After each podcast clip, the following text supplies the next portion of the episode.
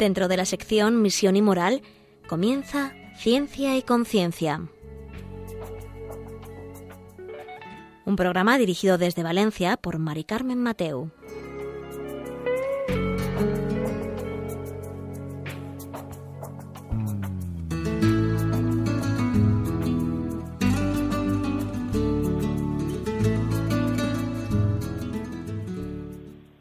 Buenas tardes, queridos oyentes. Un miércoles más. Aquí estamos con vosotros en Ciencia y Conciencia, un programa que hacemos desde el Observatorio de Bioética de la Universidad Católica de Valencia.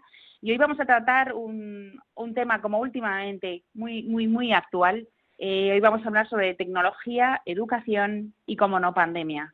Eh, vamos a ver eh, para este nuevo curso qué criterios en esta situación que vivimos, que no es de totalmente normalidad, eh, qué criterios podemos llevar a, llevar a cabo, si cambiamos los planes, si usamos más o menos la tecnología y estos temas a ver si podemos dejar algo claro para, nuestros oyentes. Y ahora enseguida paso a presentaros eh, a nuestro invitado.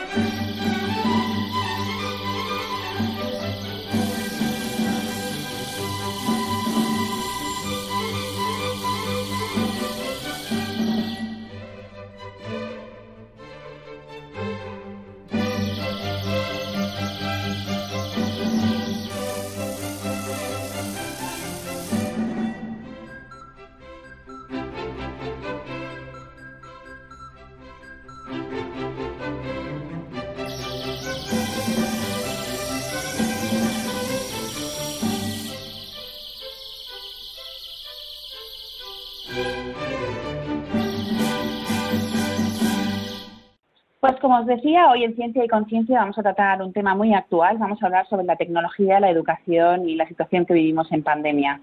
Eh, por ello tenemos con nosotros al profesor y jefe de estudios de educación primaria, Álvaro Yáñez, que es diplomado en magisterio y además es orientador familiar. Buenas tardes, Álvaro.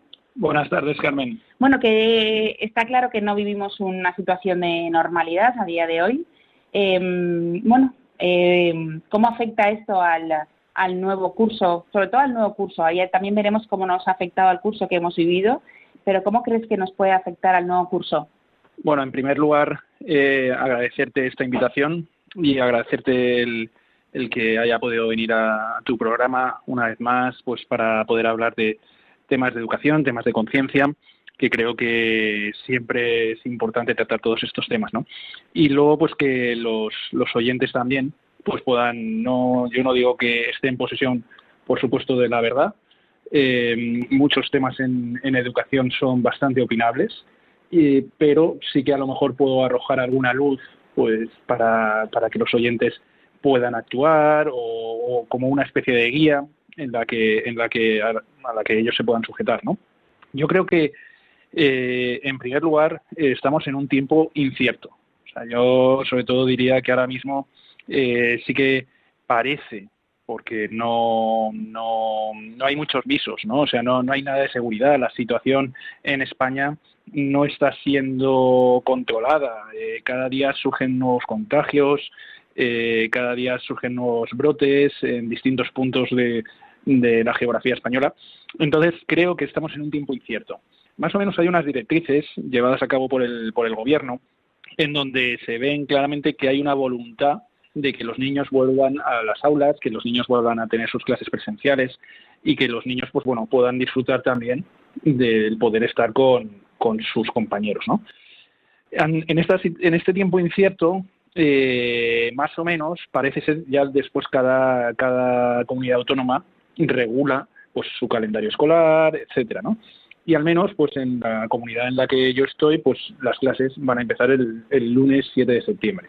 Claro, eh, se abren muchas incógnitas.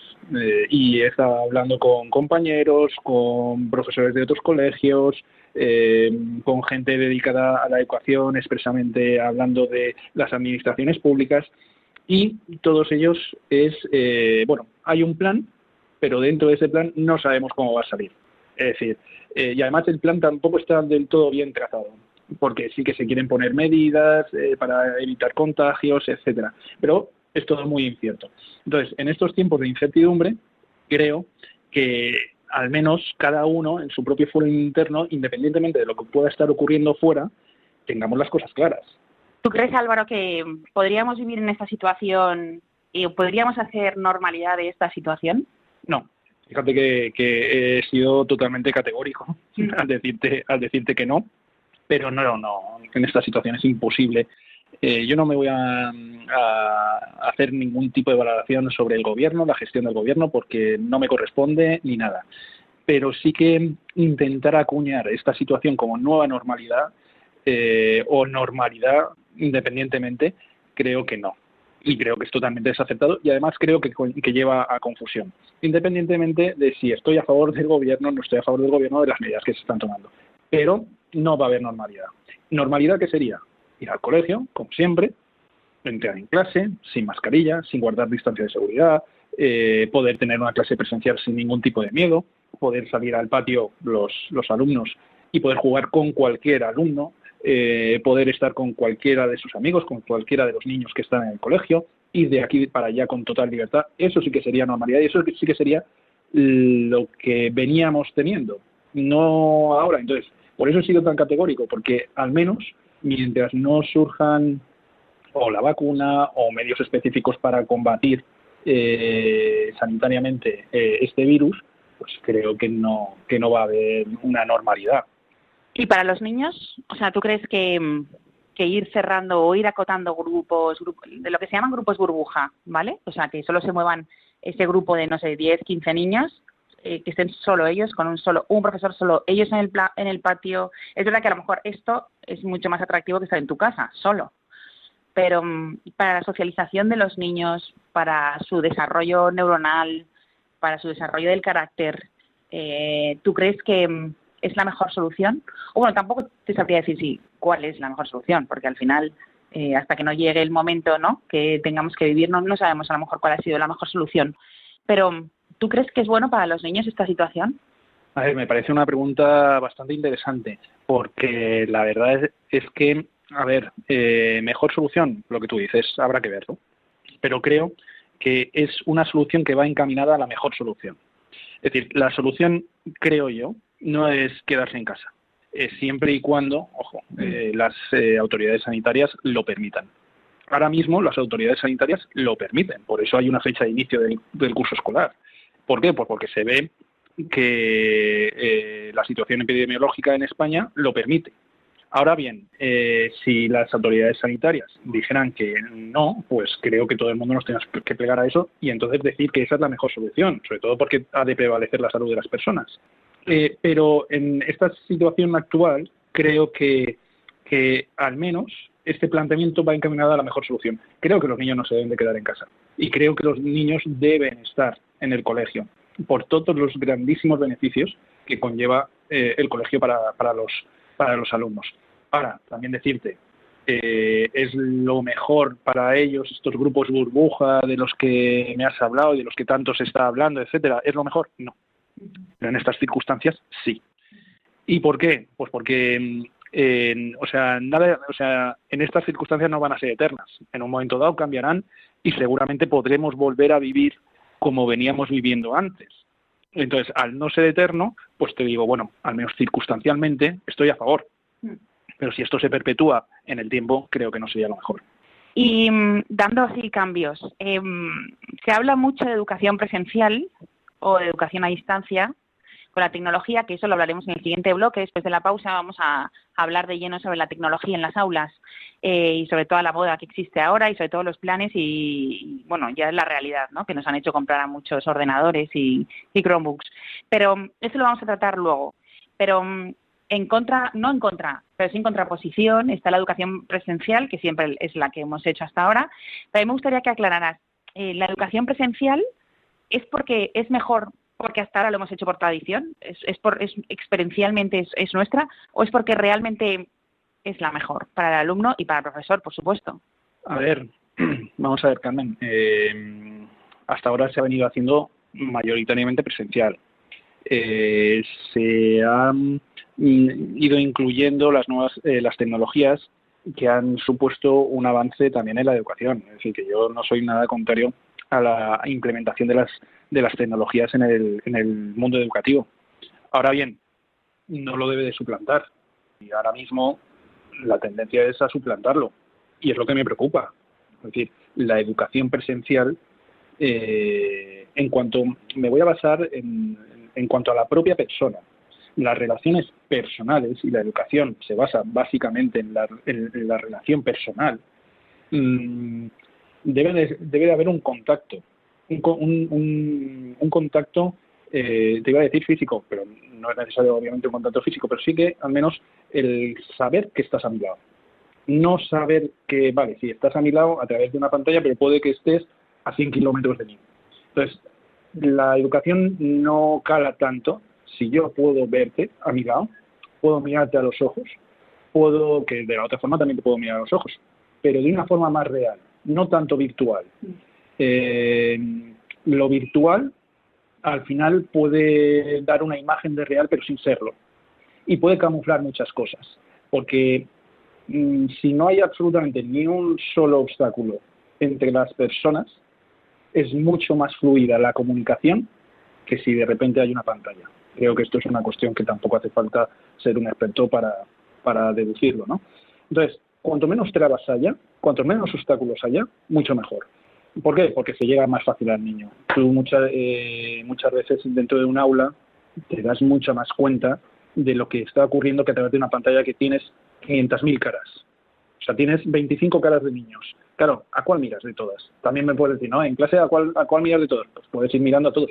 Pero tu barrido ocular, por así decir, está barriendo todo un aula. Y estás viendo, pues a lo mejor sí está moviendo una pierna y está nervioso. O a lo mejor sí está eh, escribiendo o no está escribiendo, porque tú simplemente a través de la pantalla le ves la cara, pero no sabes si está escribiendo o no. Y luego que ahora mismo los profesores creo que no estamos del todo preparados para llevar a cabo una educación a distancia independientemente de que no estemos preparados, creo que ahora mismo, eh, bueno, en cuanto a la propia persona, debe de haber un acercamiento físico y un acercamiento, por así decir, moral, que lo que lo facilita el, el poder estar al lado, el poder sentir tu voz bien, el poder que tú me escuches bien, que pueda haber. Entonces, creo que las tecnologías ayudan, pero no han de, no han de suplantar la educación presencial, ¿no? ¿Te has planteado a lo mejor cómo es forjar un carácter o, claro, formar eh, a las personas, formar a los niños para que tengan un carácter, claro, de forma virtual? Hasta ahora estamos hablando mucho de instrucción, o sea, de darle materias virtualmente, que eso a lo mejor, entre comillas, no sé si sería fácil, ¿no? Mandar deberes, eh, que estudien pero y ayudar a los padres a forjar ese carácter. ¿Cómo puedes hacerlo de forma virtual? Porque hasta ahora, o sea, no puedes hacer tutorías virtuales. A ver, mm, yo lo que, o sea, la, la educación, mm, la educación yo creo que no se debe de reducir a lo que tú has dicho, a la instrucción. La instrucción obviamente sí que se puede hacer eh, sin ningún problema eh, a través de una pantalla. Eso es así. Eh, pero claro, si queremos calar y queremos educar y queremos formar a una persona, no podemos limitarnos únicamente a, instruirles, ¿sabes? Claro, eh, la educación no es simplemente hablo contigo a través de una pantalla, sino que te veo, veo tus reacciones, pero en vivo, es decir, en una situación, en unas circunstancias normales, no que tú estés dentro de una habitación y no te muevas mucho, sino dentro de un aula, cómo interactúas tú con el resto de tus compañeros, eh, el niño me refiero, cómo eh, el chaval luego se relaciona eh, en el patio, cómo le ves entrar en clase después del patio, cómo viene de su casa mm, eh, a primera hora de la mañana, porque a lo mejor puede venir triste, a lo mejor puede venir despeinado, a lo mejor puede venir eh, ¿no? Totalmente desarreglado. Entonces, claro, tú realmente cuando te conectas, ¿qué ves? A un niño. A un niño que a lo mejor una cara. ves una, efectivamente, más, más eh, ves, ves una cara, pero no sabes no tienes muchas pistas de qué es lo que ocurre detrás de esa cara. En cambio, si tú tienes contacto durante al menos ocho horas con el chaval en el colegio, pues puedes influir bastante en, en, su propia educación. Y es ahí donde radica el, el, éxito, el que tú te puedas fijar en miles de detalles en los que después le puedes ayudar. Claro, yo qué sé si a lo mejor ha pasado una mala noche, si no le pregunto, pero claro, El problema es que tengo otras 25 caras. ¿Qué le voy a preguntar? Oye, fulanito, delante ahí de, de, de todos, del resto, ¿no? De esa clase virtual. Oye, ¿has dormido mal esta noche? No tiene sentido. En, en clase, a lo mejor te lo coges en una parte o esperas a que salga de clase y te lo coges un momentito. Oye, te veo con mala cara. ¿Has dormido bien? ¿Tienes alguna preocupación? Eso a través de cómo está ahora mismo eh, configurado el sistema es imposible. Entonces, claro, instrucción de esta forma, perfecto. Ahora, educación de esta forma, hay muchos agujeros, hay muchos agujeros. Nos hemos olvidado al final del alumno. Estamos pensando solo en la transmisión de matemáticas, de lengua, de reglas, pero nos hemos olvidado de la persona, del ser. Que yo creo que los propios sistemas educativos que se están llevando a cabo en España últimamente eh, están más centrados en la instrucción que en la educación. Es decir, que sí, a lo mejor los textos legales, las leyes orgánicas de educación que están habiendo sí, te, puede hablar, te pueden hablar mucho de concreción curricular, etcétera. Ahora bien, de lo que es educación propiamente, no, y se confunde, y se confunde.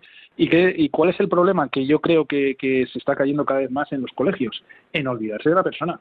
El profesor pasa a ser más eh, un instructor de una serie de materias que domina y las transmite para que el alumno eh, pueda conocerlas y dominarlas a su vez, que realmente un educador. Un profesor ha de ser ante todo un educador y ha de contar, no ya que tengo eh, personas delante que van a ser en un futuro ingenieros o no, o, otra profesión cualquiera, que todas son muy, muy, muy dignas, ¿no? Que también, es decir, que ha de conjugar eso con que tengo una serie de personas delante que me importan sus vidas y que tengo que ayudar a que no sean únicamente buenos profesionales o buenos estudiantes, sino que además, y creo que es más importante, sean buenas personas y cada vez mejores y que influyan positivamente en la sociedad. Eso, a través de una pantalla, lograr eso es tremendamente complicado. Ahora, también te digo que las leyes no facilitan esta visión de profesor como persona dedicada a ayudar a otras personas a que sean mejores y que influyan positivamente en la sociedad. Habría que cambiar las leyes de una manera profunda y cambiar, sobre todo, la perspectiva que se tiene de la persona, al menos en el legislador actual. Mm. Claro, es que es complicado, porque en los momentos en los que nos encontramos, eh, en la situación que aunque empiece el curso escolar y estemos dos, tres semanas, entre comillas, viviendo normal, yendo al colegio, volviendo a casa, haciendo deberes, yendo al colegio, volviendo a casa, aunque actividades extraescolares en principio no va a haber, bueno, esta normalidad, si luego nos vuelven a dejar otra vez confinados en casa, pues claro, eh, eso es otra vez lo difícil, ¿no? Pero claro, a mí lo que me preocupa y lo que me es lo que tú dices, ¿no? Que nos hemos olvidado que los planes de estudio pues han olvidado eh, el ser, ¿no? De, de, la persona y esto complica mucho más, claro. Y cambiar los planes educativos de hoy para mañana no es nada sencillo porque llevamos décadas y no no es nada sencillo. Pero bueno, entonces ya la única solución que nos queda es la tecnología. No nos queda ni otra solución, porque mm, si se nos ocurre alguna solución habría que, no sé si proponerla, pero, pero habría que, mm, que ver. ¿Tú crees que solo nos queda eso o nos queda algo más? Bueno, Carmen, es que vuelvo un poco a lo de antes. Es decir, ahora mismo nos encontramos en una, unas circunstancias muy concretas. Entonces, ¿cuándo cambiarán? No lo sé.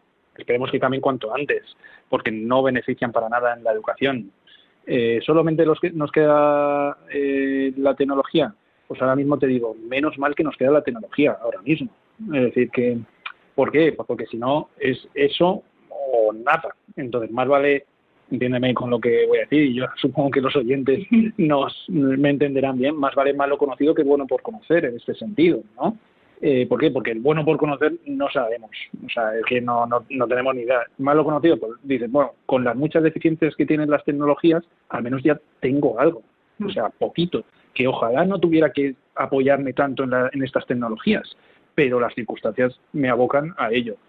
Cambiar unos planes de estudios, esto con el tiempo, es decir, pero también tendría que salir, pienso yo, una corriente de profesores con una perspectiva humanista y personalista eh, basada muy y, y, muy en la persona, eh, en el personalismo que tanto intentó influir Juan Pablo II, ¿no? O sea, y, y nos intentó inculcar. Y no lo digo pues porque por nada en especial, sino que, oye, independientemente, yo creo que seas católico o no, eh, Juan Pablo II dijo una serie de cosas sobre la persona que creo que son bastante interesantes y que creo que mm, las puede llegar a entender personas católicas, no católicas, creyentes, no creyentes, independientemente de eso. Ahora, yo creo que son bastante aceptadas. Entonces, si surgiera una corriente actual o dentro de unos años eh, en donde se pusiera el punto de mira en la persona, basándose un poquito en lo que nos intentaba explicar Juan Pablo II, pues creo que la educación cambiaría radicalmente.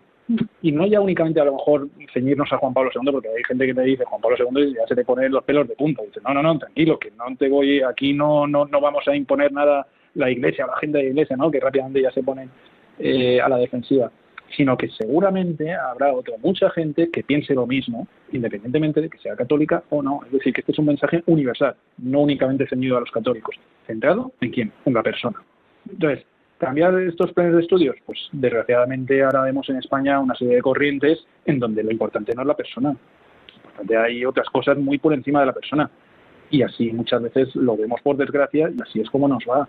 Ahora, si se cambiara ese prisma, si se eh, diera otra orientación más centrada en la persona, te puedo asegurar yo que como país, como sociedad y como personas daríamos un giro de 360 grados y muy probablemente iría mucho mejor. Pues eh, llegados a este punto de programa vamos a escuchar un, poco de música y enseguida estamos con vosotros para hablar sobre la irrupción, irrupción de la tecnología ahora en este nuevo tiempo, en situación de pandemia para este nuevo curso. Enseguida estamos con vosotros.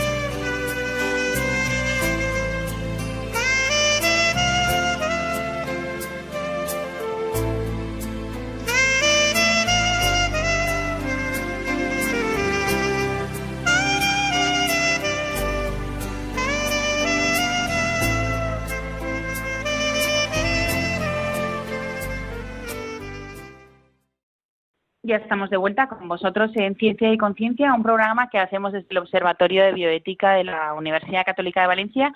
Y hoy estamos hablando sobre la tecnología, la educación y la situación actual que vivimos de, pandemia. Eh, estamos con Álvaro Yáñez, que él es profesor jefe de estudios de educación primaria, orientador familiar y, diplomado en magisterio. Em, hemos dicho que en esta parte del programa, que comenzamos ahora, en esta segunda parte, vamos a hablar sobre la tecnología, ¿no? Cómo, cómo ha irrumpido la tecnología en el colegio y cómo lo va a hacer en este nuevo curso. Em, muchos colegios ya, eh, pues bueno, ya han pasado ya a la, nueva situación, eh, pues con la eliminación de libros de texto y todo haciéndolo digital, ¿no? Entonces, a mí me gustaría que em, nuestro invitado de hoy nos, nos dijera, pues, em, que valorara esta situación la situación de pues la educación digital, la desaparición de libros de texto y la irrupción de los libros, por así decirlo, digitales.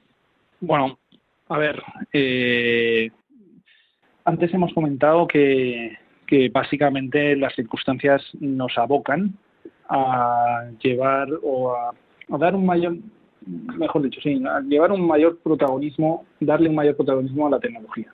Claro, mm, yo ahí veo un claro peligro, o sea, un claro peligro, y es que se quede. No digo que se vaya, ¿eh? digo que se quede y sea sustitutivo de otras muchas cosas que creo que son mucho más importantes en la educación y que influyen de una manera más positiva que la propia tecnología. Claro, mm, la tecnología es muy atractiva, entra por los ojos.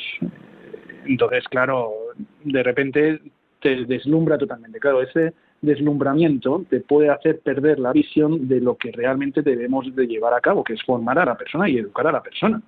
Porque realmente ahora mismo nos está sirviendo, sí, porque ya empezamos con el confinamiento en parte, eh, nos está sirviendo para instruir, y perdona que vuelva a insistir en la palabra instrucción que tú antes también has manifestado y has dicho muy bien, para instruir. Entonces, y, no nos mm, engañemos con que a lo mejor realmente eh, pensemos que estamos educando, sino todo lo contrario, estamos mm, transmitiendo una serie de conocimientos técnicos de una serie de materias. Claro, nada me puede decir, no, es que eres contrario entonces a las tecnologías. No soy contrario a las tecnologías. Es decir, eh, estoy muy a favor de que se den y que se implanten las tecnologías en la educación, pero que no sean un sustitutivo y que tampoco sirvan para engañarnos eh, y desenfocarnos del verdadero eh, del verdadero objetivo que tiene la educación, que es formar a las personas para que sean mejores, ¿no? Claro, mm, si después de todo esto la tecnología se queda y es el sustitutivo, hemos cometido un gravísimo error. O sea, nos han podido las circunstancias.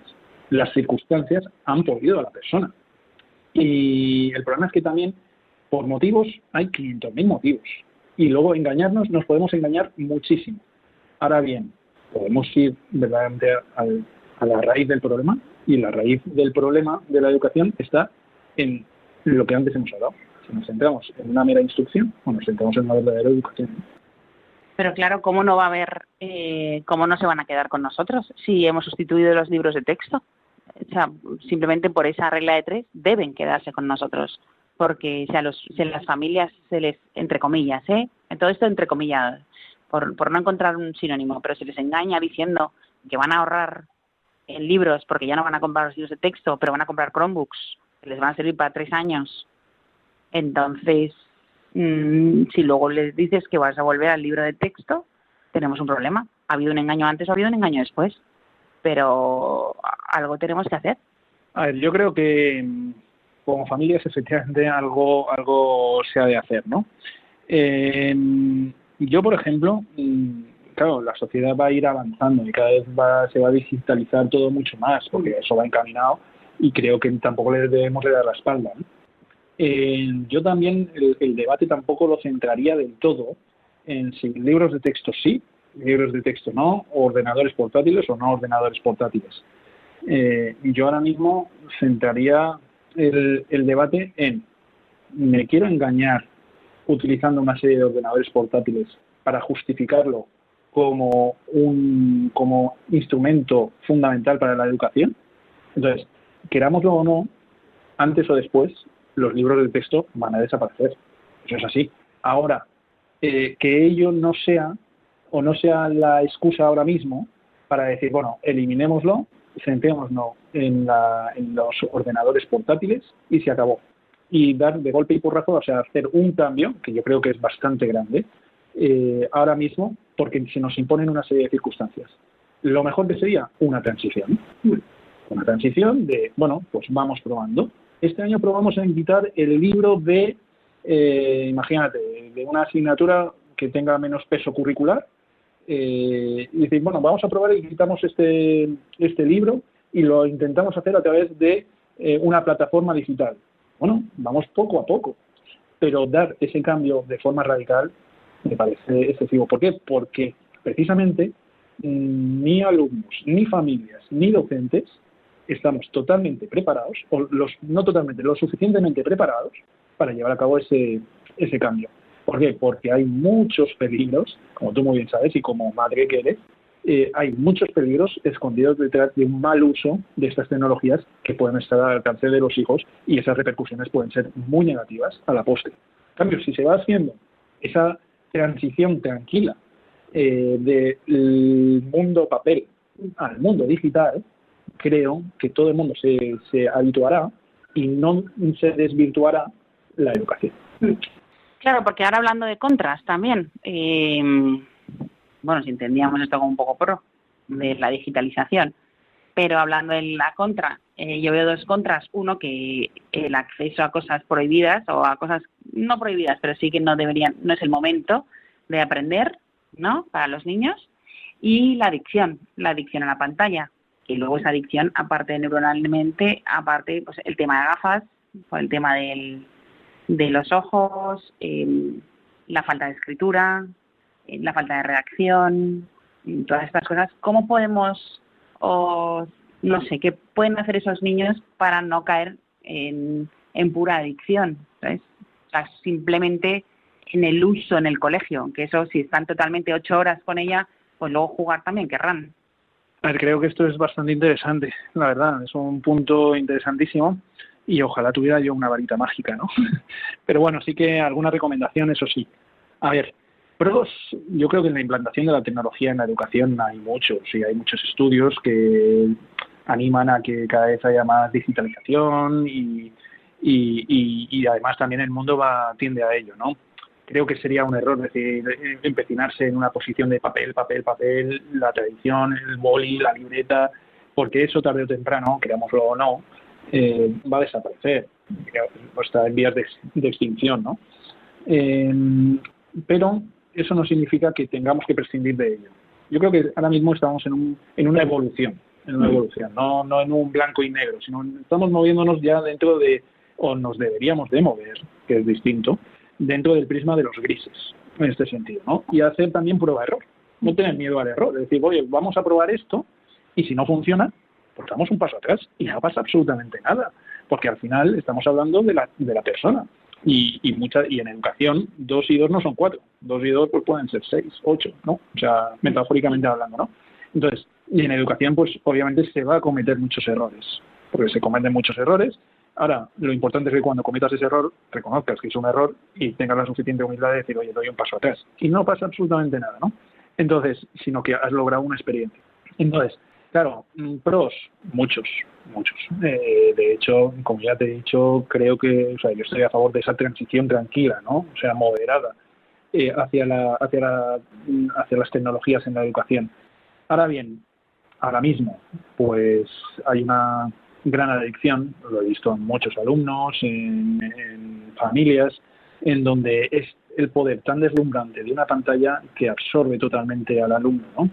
lo que le puede llevar no ya incluso a acceso a contenidos inapropiados para ellos, sino a tener una dependencia tal de una pantalla que no pueda estar relacionándose tranquilamente con un igual suyo, sino que necesita tener algo entre las manos, que necesita eh, ver algo a través de una pantalla, que necesita que, pues eso, que alguien le, le distraiga cómodamente en una silla, en un sofá, en su cama o donde sea claro, eso pierde en la relación interpersonal, pierdes de todas, todas, ¿no?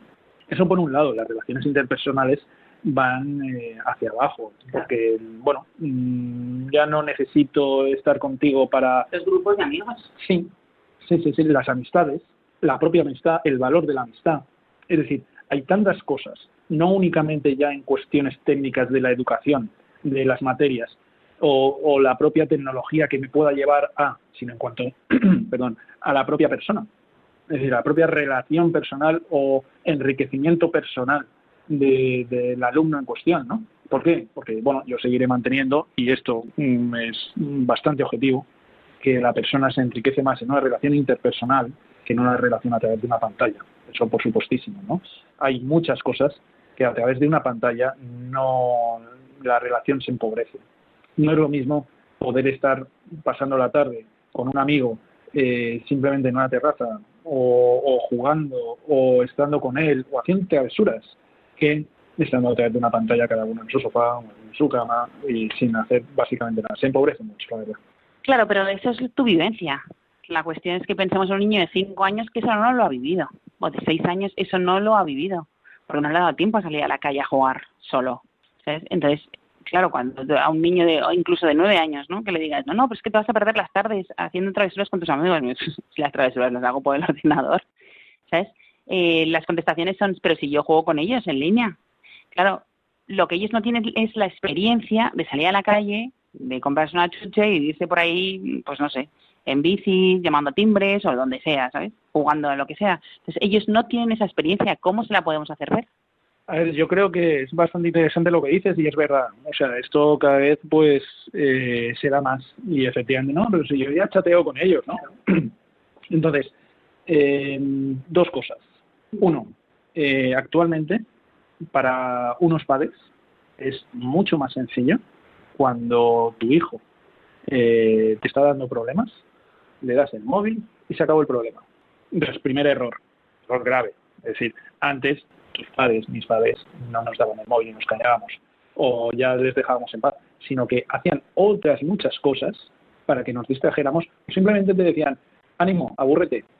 Y nos teníamos que aburrir. Y no pasaba nada, y hemos salido y súper bien y, ya está. Pero claro, ¿qué ¿qué es lo que pasa? Que ahora cada vez más eh, los padres tienden más a utilizar las tecnologías para tener tranquilito al hijo. Entonces, esto es un error. Segunda cuestión, y yo creo que también más, más importante, si ya de pequeños, cada dos por tres, les estamos habituando a coger un móvil, pues como luego, a lo mejor cuando ya tengan seis años, nueve años, le vas a decir, oye, lo que te estás perdiendo, y dices, pues no haberme dado antes esto, ¿sabes? No haberme lo dado, sino que les tenemos que ayudar ya de, pequeños a que vean cada uno su nivel y a su edad y como él lo pueda comprender, eh, a ver lo atractivo que es una relación interpersonal, no basándose en la pantalla. Claro, es verdad, ahora sales y son todo pantallas, pantallas, pantallas, pantallas. Ahora, ¿por qué no nos planteamos quedar con otras familias y que jueguen? ¿O por qué no nos vamos al parque desde pequeñitos en vez de estar metidos en casa? ¿Por qué no nos vamos al cine? Todos juntos, no yo viendo a través de mi pantalla eh, la película. Eh, o, oye, pues ¿por qué no nos, la medida de las posibilidades de cada uno, Mm, nos vamos de viaje, de la familia, todos juntos. Eh, o por qué no nos vamos a la playa, o por qué no nos vamos a la montaña, o por qué no comemos fuera de casa, no digo irse a un restaurante, porque a lo mejor habrá gente que no se lo pueda permitir, sino, oye, hacemos unos bocatas y nos vamos, y hoy comemos fuera de casa, ¿no? Entonces, claro, ahí, en vez de a lo mejor coger, pasar la tarde, eh, después de comer, todo el mundo viendo la tele, todo el mundo en el ordenador, todo el mundo con su móvil, claro. Luego te pones a decir, no, oye, que tú no sabes lo chulo que es. Claro, pero tú lo has sacado de casa, tú le has intentado no poner la pantalla delante, tú has intentado... Entonces, claro, primero, esta labor, este trabajo lo tenemos que ir haciendo desde pequeñitos para que luego eh, no les sea nada costoso, que luego seguramente tengan un móvil entre las manos, etcétera, pero luego dirán, si es que yo lo pasaba muy bien con mis padres cuando nos íbamos a, a comer a no sé dónde, cuando íbamos a la playa, y luego también hay épocas y hay épocas como son adolescentes, porque les cuesta más. Eh, pero si ya les generamos una experiencia de relación interpersonal pues muy positiva, pues les costará muchísimo menos, obviamente. Pues sí, tienes razón. Hay veces que nos acostumbramos mucho a que, no sé, a tenerlos entretenidos en, estas cosas y a estar menos pendientes. Pero bueno, eh, llegamos a este punto, vamos a escuchar un, poco de música y enseguida estamos con vosotros para la tercera parte del programa de hoy, en el que hablábamos de tecnología, educación y, y pandemia. Enseguida estamos con vosotros.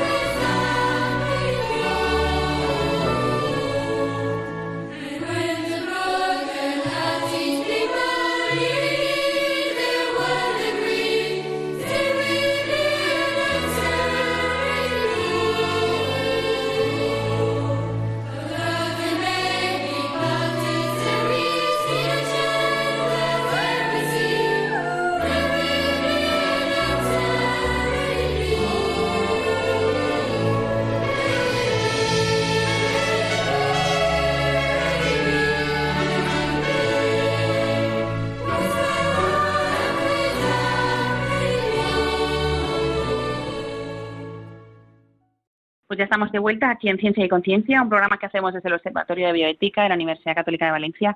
Y mm, hoy estamos hablando sobre tecnología, educación y pandemia, los riesgos también de esta nueva o de este nuevo curso escolar ¿no? que, que nos viene ya encima y la digitalización de la educación también. Y por ello estamos con Álvaro Yáñez, que es profesor jefe de estudios de educación primaria eh, orientador familiar y diplomado en magisterio, y nos ha estado comentando que en este tiempo incierto, pues em, el curso que, se nos viene, esta incertidumbre que tenemos. Em, y ahora me gustaría también en este, en este rato que nos queda, que nos, nos recomendaras, ¿no? Eh, en este inicio de curso, ¿qué recomendaciones nos haces eh, a las familias, no sé si a las familias, a los alumnos? ¿Qué, nos recomiendas? Bueno, a ver, perdón, en primer, en primer lugar, yo creo que en esta situación o en, sobre todo dirigiéndome más a aquellas personas o aquellos eh, centros educativos, colegios que quieran implementar de forma más decidida las tecnologías en su metodología diaria, eh, en primer lugar yo diría que tranquilidad. Es decir, que fiémonos, fiémonos de, de los colegios, de los centros escolares, porque también es verdad que si han adoptado estas medidas será porque ellos de forma honrada pensarán que es lo más correcto. Pero junto con ello, decir también, vale, de acuerdo, yo no dudo de la honradez de la dirección de un centro educativo, de un colegio, etcétera, pero también quiero que me expliquen. Es decir, que me expliquen eh, por qué se han adoptado estas medidas, porque en el momento en el que nos explican las cosas y nos las explican bien, con motivos de peso, se entienden y además uno se adhiere básicamente a eso. Ahora, cuando no hay unos motivos de peso, cuando no hay una serie de razones concretas y se divaga y no se tiene de uno mismo todo claro cuáles son los criterios, sino porque venimos arrestados por una moda, no nos queremos quedar atrás como eh, centro educativo y queremos pues deslumbrar más y, y por así decir eh, ser ahí el parangón, ¿no? porque es que tenemos eh, nuestra metodología, ordenadores portátiles, claro, si nos dejamos llevar por eso es muy peligroso porque nos estamos olvidando de lo que hemos hablado antes, que es la persona. Entonces, volviendo un poco a lo de antes, de decir, vale, de acuerdo, directivos eh, de junta de gobierno, del colegio en concreto, que sea, vale, nos parece muy bien. Ahora, que se nos den una serie de motivos de peso, de educación, basados en la educación de la persona, de por qué en el colegio, en este curso, se ha implementado eh, estas tecnologías, como por ejemplo que cada alumno vaya a tener un ordenador portátil, por ejemplo. ¿no? Por eso he dicho, oye, tranquilidad, ¿lo hacen de forma honrada? Seguro. Ahora, uno puede actuar de forma honrada, pero de forma ignorante. Entonces, y no está de más que si uno piensa que se está actuando de forma ignorante, intentar abrir los ojos. Y, oye, si, si se dan cuenta, pues estaría muy bien que se diera un paso atrás. O que a lo mejor se llegara a una situación intermedia o, no a todos sí a todos. Es decir, que, que ver la, solución, ¿no? Pero que al menos se den razones. Entonces, ir al colegio y pedir razones. ¿Por qué? Porque mis hijos están ahí y, y ello influye en la educación de mis hijos y quiero que mis hijos se eduquen plenamente. Entonces, las tecnologías, ojo, vale, favorecen una serie de cosas, pero luego hay una serie de peligros. ¿En qué se va a favorecer? Porque yo creo que siempre en todo tipo de, de proyecto, lo primero que se tiene que decir son las ventajas. No ir directamente a por los inconvenientes, sino, oye, mostrarme cuáles son las ventajas. Entonces, una vez que se hayan mostrado las ventajas, decir, vale, y entonces los inconvenientes, ¿cómo se va a contrarrestar los inconvenientes? Porque no todo, no todo van a ser ventajas, como es lógico. Si te venden o se nos vende que son todo ventajas, yo creo que ya habría que desconfiar un poco. porque no hay la solución perfecta o en, al menos en educación, al menos en educación. Entonces, mm, ver cuál es el proyecto y ver si realmente es correcto. Y si a lo mejor hay una serie de familias, una serie de padres en el que no, es, en el que no se está de acuerdo, yo plantearía un cambio. y sin ningún tipo de miedo. ¿Por qué? Pues porque a lo mejor precisamente el centro no está preparado para llevar a cabo esa implementación. Entonces dices, oye, es que el roto va a ser grande y no ya porque es que hemos vivido una situación de confinamiento. Y como no hemos vivido una situación de confinamiento, por si nos vuelven a confinar, oye, si nos vuelven a confinar, pero sabemos que no estamos preparados, pues lo primero es la persona. Es decir, que pensémoslo bien y luego si a lo mejor durante un tiempo hemos estado considerando que las pantallas o involucrar a todos los niños dentro del mundo de la pantalla no es lo mejor, porque yo ahora intento meter pantallas en, todos los sitios, ¿no? Entonces, claro, eh, hay que saberlo conjugar y hay que saber hacer bien las cosas y hay que saber, eh, pienso que como centro educativo, eh, pedir consejo a los padres, la experiencia de los padres, escuchar a los padres, escuchar también a los alumnos, como lógico. Entonces, creo que, que ante todo, calma, pero también diciendo, oye, colegio, junta de gobierno, eh, por qué este proyecto, cuáles son sus beneficios, cuáles son sus eh, contradicciones, o sea, sus inconvenientes, perdón, claro, y que se mantenga informados. Y, y luego, pues, oye, si no, si se piensa de forma objetiva que es una metedura de pata, pues, junto con el colegio, pues ver qué soluciones más acordes se puede, se puede llevar a cabo. Y, ¿Y qué recomendaciones, para ir terminando el programa, qué recomendaciones nos puedes dar a los padres, ¿no? a las familias, para que ya tenemos la digitalización en casa, en las que cada niño va a tener eh, su teléfono, su teléfono, no, su ordenador portátil para ir y volver al colegio y para hacer los deberes luego en casa, o sea que se va a pasar 10 horas a lo mejor pegado a un, a un ordenador. Eh, ¿Qué recomendaciones nos haces, no? Para que estos niños, para que los padres sepamos, entre comillas, gobernar, ¿no? Eh, gobernar en nuestra casa, que no nos gobiernen esas pantallas. ¿Y qué recomendaciones no, nos puedes hacer? Bueno, yo creo que, en primer lugar, como es un mundo totalmente desconocido también para muchos padres, para la gran mayoría de los padres, apoyarse mucho en las directrices que también del colegio, que en principio son los, los expertos. Eso en primer lugar, ¿no? Apoyarse mucho en el colegio. En segundo, en los profesores, mejor dicho, más que en el colegio. El colegio parece de forma muy genérica, en el profesor concreto de tu hijo, de, de los hijos, ¿no? Eh, en, segundo, en segundo lugar, yo creo que habría que hacer una reflexión con los hijos de ordenador es igual a instrumento de trabajo. Es decir, yo utilizo el ordenador para trabajar eh, y hay que hablarlo con ellos y que ellos identifiquen el ordenador portátil o el instrumento que eh, utilicen, ya sea una tableta o, lo que sea, una tableta digital, eh, como instrumento de trabajo. Y esto se les tiene que quedar clarísimo. ¿Por qué? Porque si no, ¿qué es lo que pasa? Que lo utilizarán para cualquier otra cosa.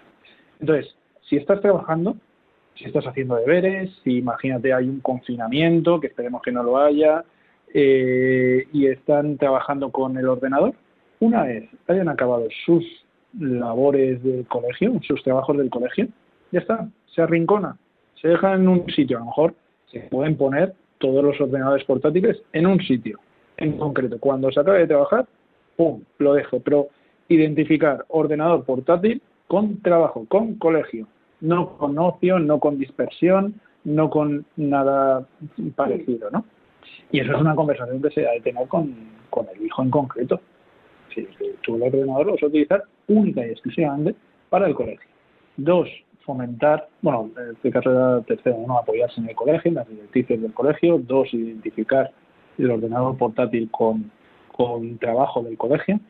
Tres, eh, ya que van a pasar, mm, nos guste o no, eh, mucho tiempo delante de una pantalla, por así decir, eh, hacer una cura de pantalla, de pantalla ¿no? Eh, incentivar actividades en las que no haya pantallas, desde salidas toda la familia, desde hacer deporte, desde llevar a cabo juegos distintos en los que no tenga una pantalla, en el limitar, porque a lo mejor hay ya hijos adolescentes, limitar el uso del teléfono móvil.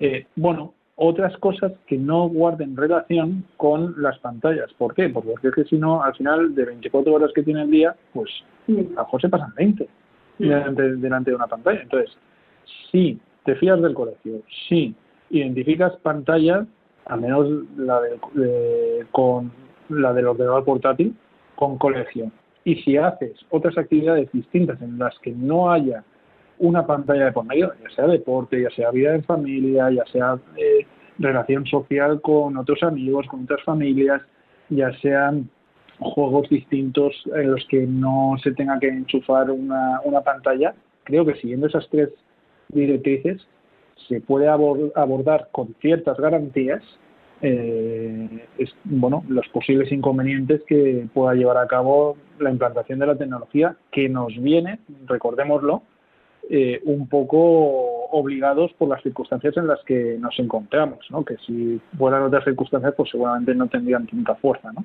Mm. Al final, yo eh, siempre tengo la misma conclusión, ¿eh? Que es que nos toca trabajar el doble. siempre nos toca trabajar más. Eh, al final, esta situación a lo mejor viene promovida más para que los niños puedan mantener su instrucción en el colegio, que puedan seguir pues teniendo sus clases, pero esto nos va a hacer a los padres tener que trabajar el doble, eh, no solo para tener más dinero para comprárselo, sino también tener más, o sea, gastar más el tiempo que, el poco tiempo que tenemos las familias, gastarlo más en estar con ellos, en jugar a juegos de mesa, en salir a hacer planes juntos, eh, porque a lo mejor nos habíamos relajado. Vamos a intentar ver la parte positiva, ¿no? Que es vamos a hacer juegos juntos. Bueno, no sé si será esto más difícil que otra cosa. Más, que juegos, vida juntos, que creo que es, es, es importante, ¿no? Y que no sea un sustitutivo la pantalla de la familia o de mi padre o de mi madre o de mis hermanos, si tengo hermanos, ¿no? Sino que vamos a hacer vida juntos. Claro, lo, lo estabas diciendo ahora, pero también decía, oye, claro, es decir, creo que todo el mundo tenemos que hacer ese esfuerzo y también yo pensaba, oye, mis padres también lo hacían, pero a su manera. Es decir, tendrían pues sus inconvenientes y tendrían otras cosas, pero ellos también, ¿no? Entonces yo creo que esta, bueno, entre otras cosas es lo bonito de la educación.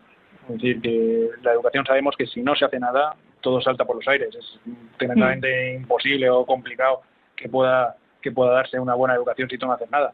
Ahora, también es cierto, pero no es garantía de éxito, que a mayor implicación hay mayor probabilidad de que puedan salir mejor las cosas. Yo siento, pero tengo que hacer una pequeña reivindicación. Hablando de esto, yo si me pongo como oyente y digo, ¿y las familias numerosas qué? ¿no? Y las que tienen bastantes hijos, ¿qué? No hay tantas habitaciones en la casa para un ordenador y asistir a la clase, ¿no? O sea que al final creo que les estamos olvidando mucho. O el sistema educativo este, o los colegios, o no sé quién es, pero alguien las olvida, ¿no? Porque una, una, casa, una casa en la que hay cinco niños no hay cinco habitaciones solo para que ellos solo estén dando una clase, ¿no? Entonces creo que ahí tendríamos que darle también una pensada. Aviso a navegantes que hay que darle más pensada a esto, porque no es no no, no es normal tampoco el, tener una habitación para cada niño solo para dar unas clases al cabo del día, ¿no? Pero bueno, en fin. Bueno, se nos ha ido el tiempo. Eh, muchas gracias, Álvaro, por estar con nosotros de nuevo. Eh, ah, muchas gracias a vosotros por invitarme, porque siempre es un placer poder estar con vosotros. Nada, y a todos vosotros, eh, muchas gracias por estar ahí, aquí en pleno, en pleno verano. El mes que viene, vamos a ver si ya con más normalidad, no sé, eh, vamos a tratar el tema que nos habéis escrito algunos oyentes sobre las vacunas, la eficacia, son un valor seguro, sí y no. En este programa Por Ciencia y Conciencia tenemos que tratar estos temas y a ver si los programas que tenemos en el mes de septiembre podemos ir aclarando estos temas para ya ir preparando el otoño y, y con esta pandemia que tenemos entre manos, ¿no? En la que no, no salimos al final a la normalidad. Eh, a todos vosotros muchísimas gracias por estar con nosotros y nos vemos en 15 días. Adiós.